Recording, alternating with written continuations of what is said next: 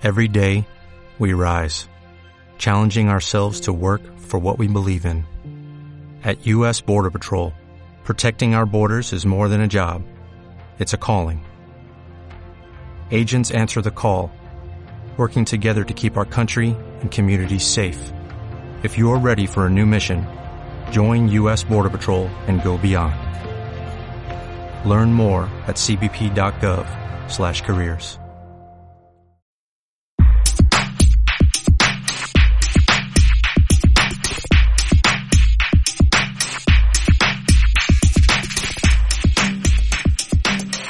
Bienvenidos, bienvenidas al podcast de Psicodeporte Academy. Hoy es lunes 28 de diciembre de 2020. Yo soy Saúl Alcaraz y tenemos, como siempre, en el otro lado, por última vez este 2020, a Aritz Oragoy. Aritz, ¿qué tal? Buenas tardes, ¿cómo estamos? Hola, Saúl, muy buenas tardes. Pues con muchas ganas de, afrontar este último podcast de, del 2020, como bien decías, y con ganas también de, cerrar una etapa que ahora les vamos a contar a nuestros oyentes. Hoy en el episodio del podcast cerramos 2020, un año atípico para el mundo en general y para el mundo del deporte en particular. Y también cerramos una etapa en el podcast de Psicodeporte Academy. Ya veremos eh, hasta cuándo, hasta cómo, luego hablamos sobre eso con, con, más calma. Para cerrar esta temporada, para cerrar este, este periodo de 2020, nos hacía mucha ilusión recuperar algunos de los cortes de las entrevistas con entrenadores que hemos tenido durante este 2020. Eh, lo haremos con, o recuperaremos cortes de cada uno de ellos, pero antes, sin embargo, Arins, podemos recuperar también redes sociales por si hay cualquier pregunta, duda que nos puedan plantear nuestros oyentes a través de ellas. Sí, pueden contactar con nosotros a través de nuestras redes sociales. Nos encontrarán como arroba psicodeportea en Twitter, Instagram y Facebook. También en nuestro canal de YouTube. Si eh, escriben en el buscador Psicodeporte Academy, encontrarán nuestro canal con todos los episodios de podcast, los 72 episodios de podcast que hemos publicado, más luego otra serie de vídeos de, con contenido relacionado con la psicología del deporte. Y si prefieren hacerlo, por ejemplo, prefieren contactar por correo electrónico, lo pueden hacer a info.psicodeporte.academy.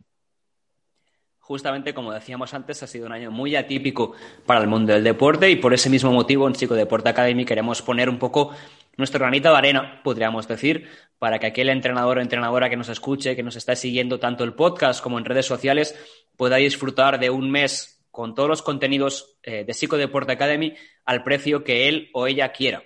Si queréis poner un precio, el vuestro precio, no, no vamos a sesgar aquí eh, con un precio en concreto, pero sea cual sea el precio que queráis o podáis, mejor dicho, pagar por ese mes de suscripción, lo podréis hacer si entráis en psicodeporte.academy, veréis que os marca elige tu precio eh, mensual y podréis acceder a, a todos los contenidos sin ningún tipo de restricción durante un mes al precio que elijáis. Es un poco la, nuestra forma de devolveros el apoyo durante, durante todo este año y también una forma de ayudar, como os decía, a que el mundo del deporte lo está pasando mal, bueno, pues no vamos a ser nosotros que nos beneficiemos de eso, sino todo lo contrario, ¿no? Vamos a poner herramientas para que la gente pueda seguirse formando en psicología del deporte sin tener eh, que pensar o estar eh, perjudicado, digamos, por el precio mensual de nuestra academia. Sí, al final creemos que son tiempos en los que debemos arrimar el hombro todos y todas y bueno, entendemos que la psicología del deporte generalmente no suele ser uno de los ámbitos de, de formación más accesible para cualquier entrenador o entrenadora y desde ese, desde ese punto de vista y, tenía, centrando el enfoque en, como bien decías, en la formación de todos los entrenadores y entrenadoras que nos sigan, tanto en redes sociales como a, a través del podcast, como bueno, a través de la página web, pues tienen, creemos que es, es un, un, recurso muy útil que, que, está a disposición al precio, como bien has dicho, que, que, elijan, que elija cada una de las personas que se quiera suscribir o decida suscribirse a la academia y pueda ella o él eh, decidir el, precio que quiere pagar por, por, el contenido durante un mes de la academia. Y hoy, para cerrar este 2020, como decíamos antes, venimos a recuperar algunas de las partes más significativas de las entrevistas que hemos tenido durante este 2020 con entrenadores, entrenadores todos ellos de mucho nivel, en el podcast de Psicodeporte Academy. Aris, vamos a ir lanzando un poquito cortes, ¿no? Vamos a ir presentando un poquito cada uno de ellos. Eh, tuvimos el placer de entrevistar a cinco entrenadores en cuatro entrevistas, cada una de ellas sobre cada una de estas entrevistas sobre un tema muy dispar para intentar tocar todos los palos, podríamos decir, y vamos con la primera de ellas, vamos con, vamos con Marc Guillem, que nos acompañó en el podcast a finales de, tocando el verano de este año que estamos cerrando. Sí, con Marc Guillén en el episodio 54 del podcast eh, aprendimos muchísimo, como con el resto de los invitados que tuvimos, de los entrenadores que nos acompañaron durante, durante ese mes y medio aproximadamente que fue, eh, meses de verano. Y con Marc Guillén, sobre todo, hablamos del aprendizaje, de cómo podíamos eh, lograr, intentar lograr que el aprendizaje de los deportistas sea más significativo, es decir, digamos que ese aprendizaje eh, calara más en los deportistas y en este primer vídeo, vídeo corto, Marc nos va a explicar eh, cómo entiende él eh, qué es el aprendizaje significativo para el jugador o para la jugadora.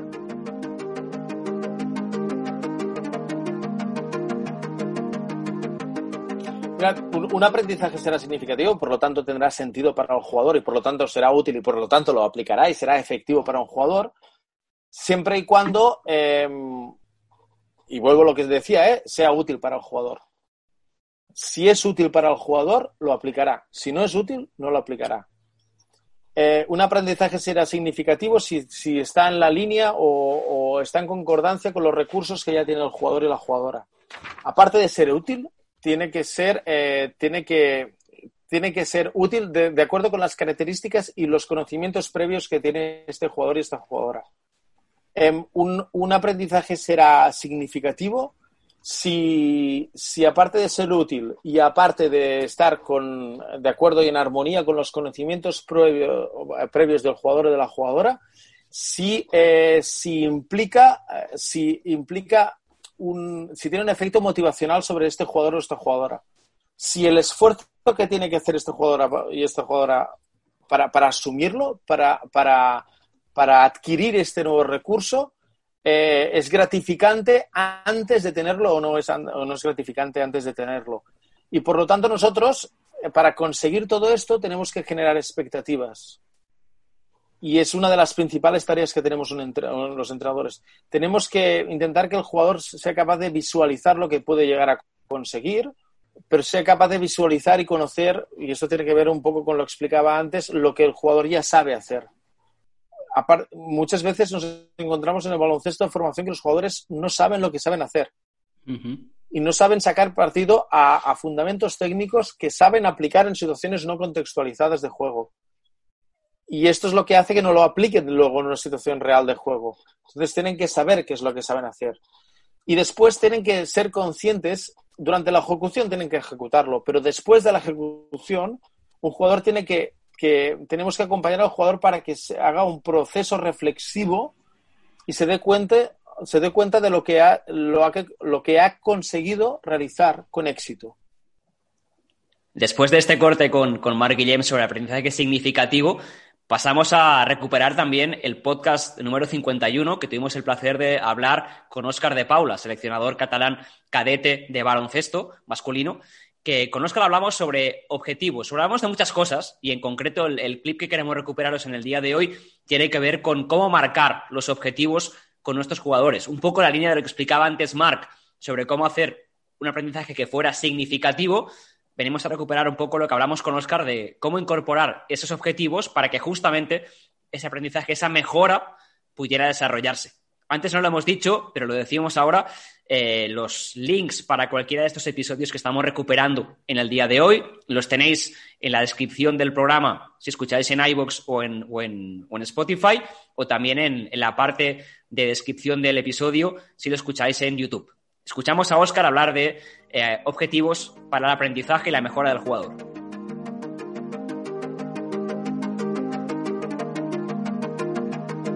Y establecíamos objetivos eh, actitudinales a nivel de ataque, a nivel de defensa y a nivel de equipo. ¿Vale? Pues actitudinales, dos como máximo, dos muy concretos, ¿no? A nivel de ataque, como mucho eran tres objetivos. De defensa, si habían tres de ataque, eran dos de defensa. Si habían dos de eh, hacía tres o dos o dos o tres. ¿Vale? Ataque, defensa y a nivel de equipo, un ítem que hiciera sumar a aquel jugador a nivel del equipo, ¿no? Entonces, cuando acababa este mes, bueno, este jugador se llevaba la hoja. Era muy curioso, porque el jugador estaba deseando tener esta hoja, porque se la llevaba y se la colgaba en su habitación. Y al final de los dos meses, cuando yo quedaba con él para hacer una reunión de unos 10 minutos, le pedía que esta valoración me la trayera valorada, o sea, con una nota.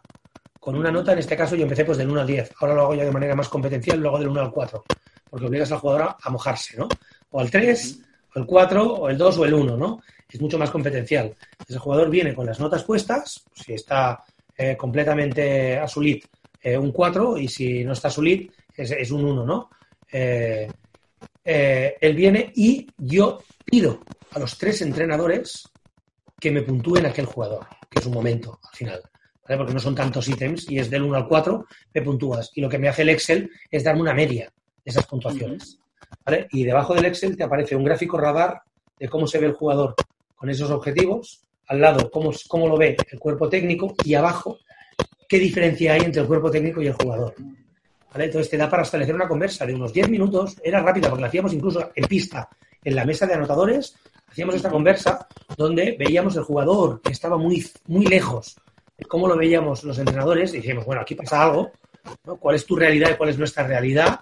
Vamos a ver cómo podemos acercar posturas eh, al jugador que iba, incluso que era demasiado exigente con él mismo y se valoraba mucho más bajo que los entrenadores, ¿no? Eh, si era para una cosa o para otra, iba muy bien porque establecías muchos nexos de unión con el jugador. Muchos. Y hemos hablado del aprendizaje significativo, de los objetivos individuales para los deportistas pero hay otro tema que hemos tratado en, más de una ocasión y que le hemos dedicado más de un episodio en Psicodeporte Academy, como es la de, la, gestión de equipo, que es el tema que tratamos con Isaac Fernández, es el eh, entrenador del eh, equipo femenino de baloncesto del Barça, del Club Barcelona, en el episodio 48 y con él, en concreto, sobre la gestión de equipo, tratamos un tema eh, de forma específica que fue el rol del deportista, de qué manera el entrenador o la entrenadora puede desarrollar el rol que debe eh, poner en práctica el deportista.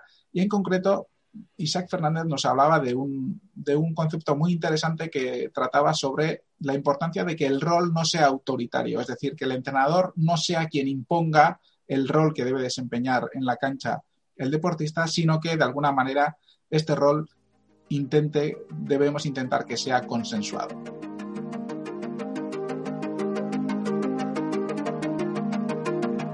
No, yo creo que el rol no puede ser autoritario. Creo, ¿eh? O sea, no, no puede ser. Eh, yo, tú vas a hacer. Eh, no, yo, para empezar, cuando ficho a alguien, creo creo que lo he analizado bien, he jugado a lo mejor contra él y entonces he visto cómo, cómo se expresa en el campo, como tal, veo vídeos, hablo con entrenadores que hayan podido trabajar con, con esa persona, tal, entonces yo me hago mi, mi, mi croquis. Pero luego lo que a mí me importa es mi conversación con ella cuando ella pisa Barcelona o pisa mi pabellón por, por primera vez. Y luego hay una segunda conversación donde ya la he visto, ya he visto cómo juega, ya he visto cómo, cómo se expresa y entonces sí puedo, oye, pues creo que puedes tener este papel, eh, necesito que hagas esto y esto y esto porque tienes ascendencia y entonces necesito que en el vestuario pues estés un, un poquito por, por el equipo y tal, eso sí que lo hago, pero no, no soy de marcar excesivamente tú, esto, tú esto, tú esto. No, creo que se colocan un poquito por sí solas, evidentemente hay conversaciones individuales y cosas que a las quien exiges más, exiges no es que exijas más o menos, exiges a cada uno su, su papel, ¿no? Pero, pero bueno, sí que no creo que tenga que ser algo muy, muy autoritario y, y cuando tú le pides a alguien que te haga un papel determinado, ella tiene que estar de acuerdo en, poder, en que te lo puede hacer. Es decir, a veces tú crees que alguien, por el hecho de que meta 20 puntos el partido, va a ser alguien capaz de liderar y a lo mejor es alguien que en el conflicto baja la cabeza y se, y se va. Entonces, pues está muy buena, meterá 20, pero el brazalete de capitán lo tendrá que llevar otro, no, no, lo va a llevar ella. Hemos escuchado a Isaac Fernández hablar sobre los roles que desempeñan los jugadores y jugadoras dentro de nuestro equipo, pero también tuvimos un episodio en el podcast donde pudimos hablar sobre la gestión del cuerpo técnico, de cómo se pueden repartir los roles, las tareas dentro del propio cuerpo técnico. Para eso tuvimos como invitados a Aitor Zubizarreta y a Miquel Elizegui, entrenador, primer entrenador y segundo entrenador de la UNONAC de tercera división de fútbol en España y con ellos dijimos, bueno, eh, contadnos cómo lo gestionáis, cómo hacéis vosotros para que cada uno tenga su parcela claramente definida en el trabajo diario con vuestro equipo de fútbol. Y en ese sentido, una píldora que nos gustó muchísimo es lo que nos contó Miquel sobre qué papel debe desempeñar el segundo entrenador, qué debe aportar, en qué se debe basar el segundo entrenador. Y Miquel nos hacía la reflexión la importancia de dejar los egos fuera y de intentar sumar en la medida de lo posible.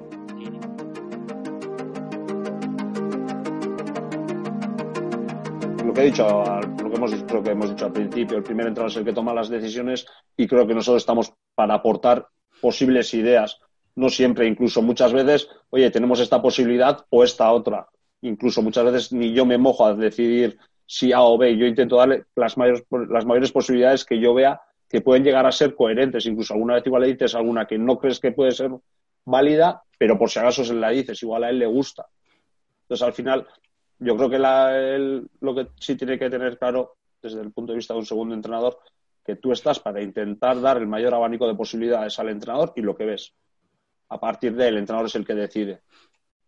Entonces, en ese sentido, pues eso, Aitor está en la tensión del partido es en la de estar metido en el juego, etcétera, y tú intentas desde un punto de menos presión o un punto más frío intentar poner los ojos en otros, en otros aspectos. Pero muchas veces también el primer entrenador está más a lo que sucede alrededor de la pelota y tú estás igual más viendo situaciones que estén más ajenas, si la defensa está bien colocada en caso de pérdida, etcétera.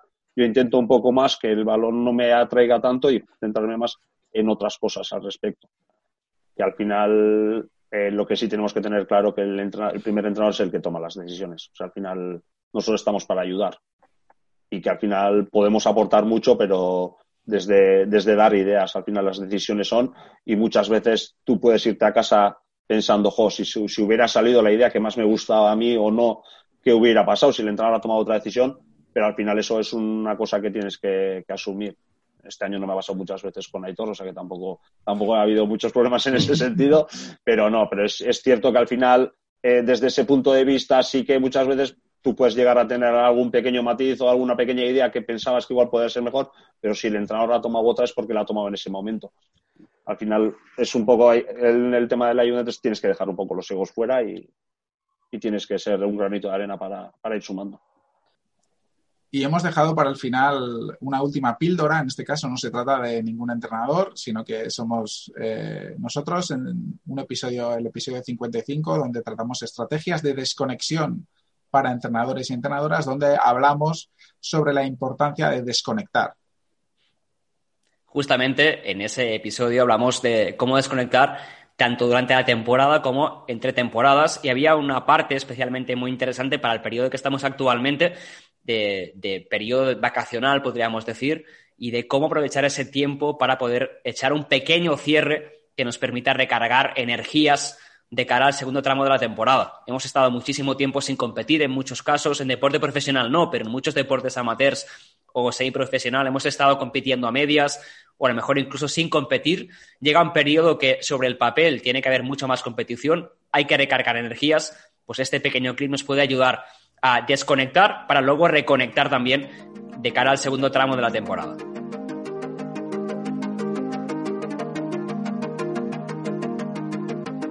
Pero en definitiva, eh, sí que entiendo que es importante recalcar la idea de, que exista un periodo total desconexión, sea este de cinco días, siete semanas, olvidarnos del equipo, del club, de las presiones del día a día, de la planificación de la próxima temporada, sabemos que no es, que no es fácil, que no es sencillo, porque al final, eh, precisamente, el, uso del móvil ha cambiado mucho eh, estos, estos aspectos y, esto, este periodo de, de, pretemporada en el que se están cerrando los fichajes, se está trabajando la planificación de la temporada, quizá algún aspecto todavía incluso que hay que cerrar de la temporada que ha terminado.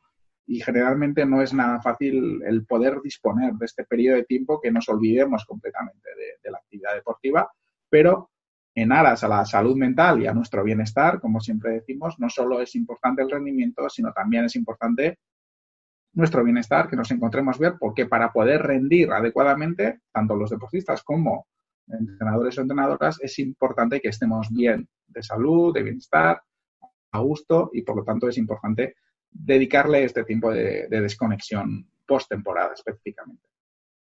Como nos gusta decir a nosotros, al final hablamos de desconectar para reconectar. Al final lo que hacemos es, en cierta forma, recargar pilas a nivel psicológico, lo cual va a permitir que empecemos la temporada mucho más frescos o la semana de entrenamientos. Si hablamos de la desconexión post partido, pues como decía antes Aris, es bueno que tengamos unas horas o idealmente más de un día de desconexión post partido que nos permita reconectar para desconectar, perdón, para reconectar después con más energía, con más carga psicológica adecuada la semana que empieza. De una forma contraria, si no somos capaces, por ejemplo, de desconectar entre temporadas, vamos a acarrear toda esa fatiga psicológica de una temporada hacia la siguiente sin ese periodo que ahora comentábamos que es tan importante que tengamos en cuenta. Con lo cual no significa desconectar y desaparecer, sino que es desconectar, desaparecer para luego poder también reconectar con una salud mental renovada que nos permita afrontar la temporada o la semana específicamente con energías recargadas. Y hasta aquí el resumen de algunos momentos que hemos querido repasar para cerrar este 2020, sobre todo con los entrenadores y entrenadoras que nos han acompañado durante este 2020 en diferentes episodios del podcast. Y ha llegado el momento de cerrar eh, tanto el episodio como, como, la temporada de alguna manera, porque de alguna forma nos vamos a tomar un periodo de reflexión. El podcast ha durado, empezamos en mayo de 2019, han sido más de año y medio haciendo este podcast de manera semanal y creemos que ha llegado bueno, el momento de cerrar una etapa en cuanto a la duración del podcast. Ya no vamos a hacer más el podcast de manera semanal. Todavía realmente, si tenemos que ser sinceros, no hemos pensado muy bien eh, qué periodicidad ni cuándo va a volver. Queremos eh, tomarnos un tiempo para pensar, reflexionar sobre, sobre el podcast, sobre, bueno, eh, qué aportaciones ha realizado, qué aportaciones futuras puede realizar. Eh, sobre todo esto queremos pensar, queremos darnos un tiempo y por lo tanto mm, no, podemos asegurar cuándo vamos a volver ni cómo vamos a volver.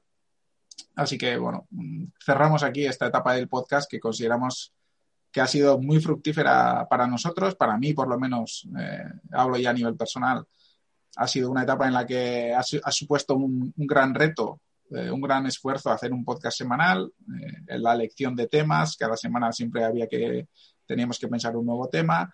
Y ha supuesto, como decía, un esfuerzo, pero también ha sido realmente, por un lado, un aprendizaje continuo y por otro lado, también ha sido muy divertido y es una etapa en la que lo hemos pasado muy bien. No sé cómo, cómo lo has visto tú, Saúl.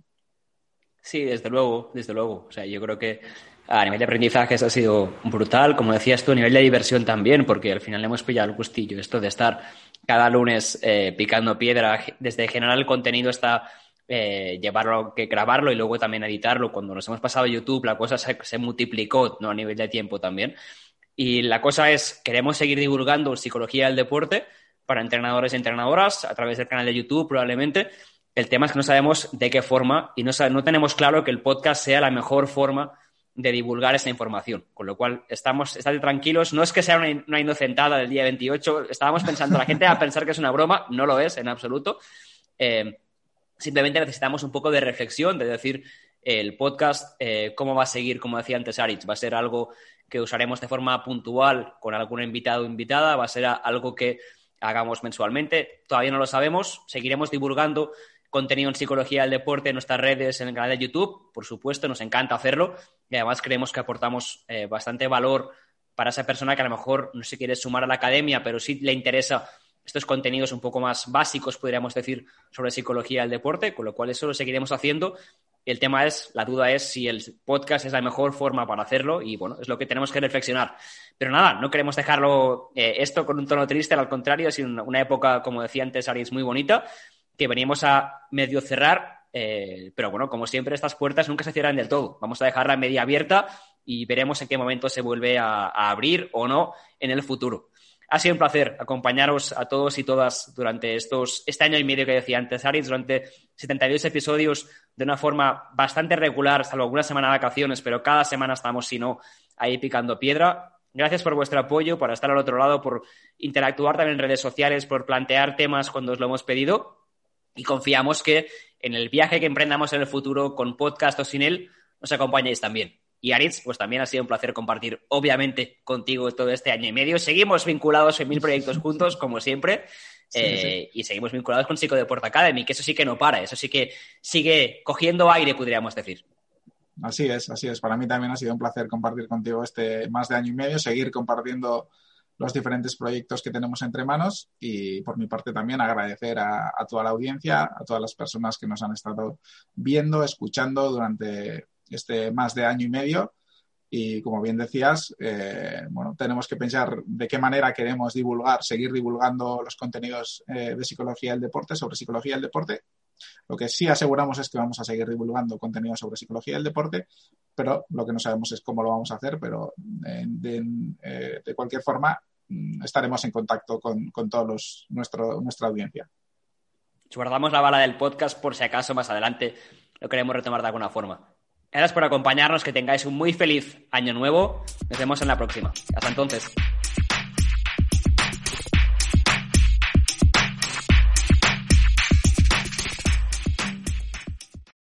If you own a vehicle with less than 200,000 miles and have an auto warranty about to expire or no warranty coverage at all, listen up. CarShield has a low-cost month-to-month vehicle protection plan that covers more parts than ever. Visit carshield.com/audio to find out how you could pay almost nothing for covered auto repairs. Drivers who activate this vehicle protection today will also receive free roadside assistance, free towing, and car rental options at no additional cost. Get your free quote today at carshield.com/audio. That's carshield.com/audio.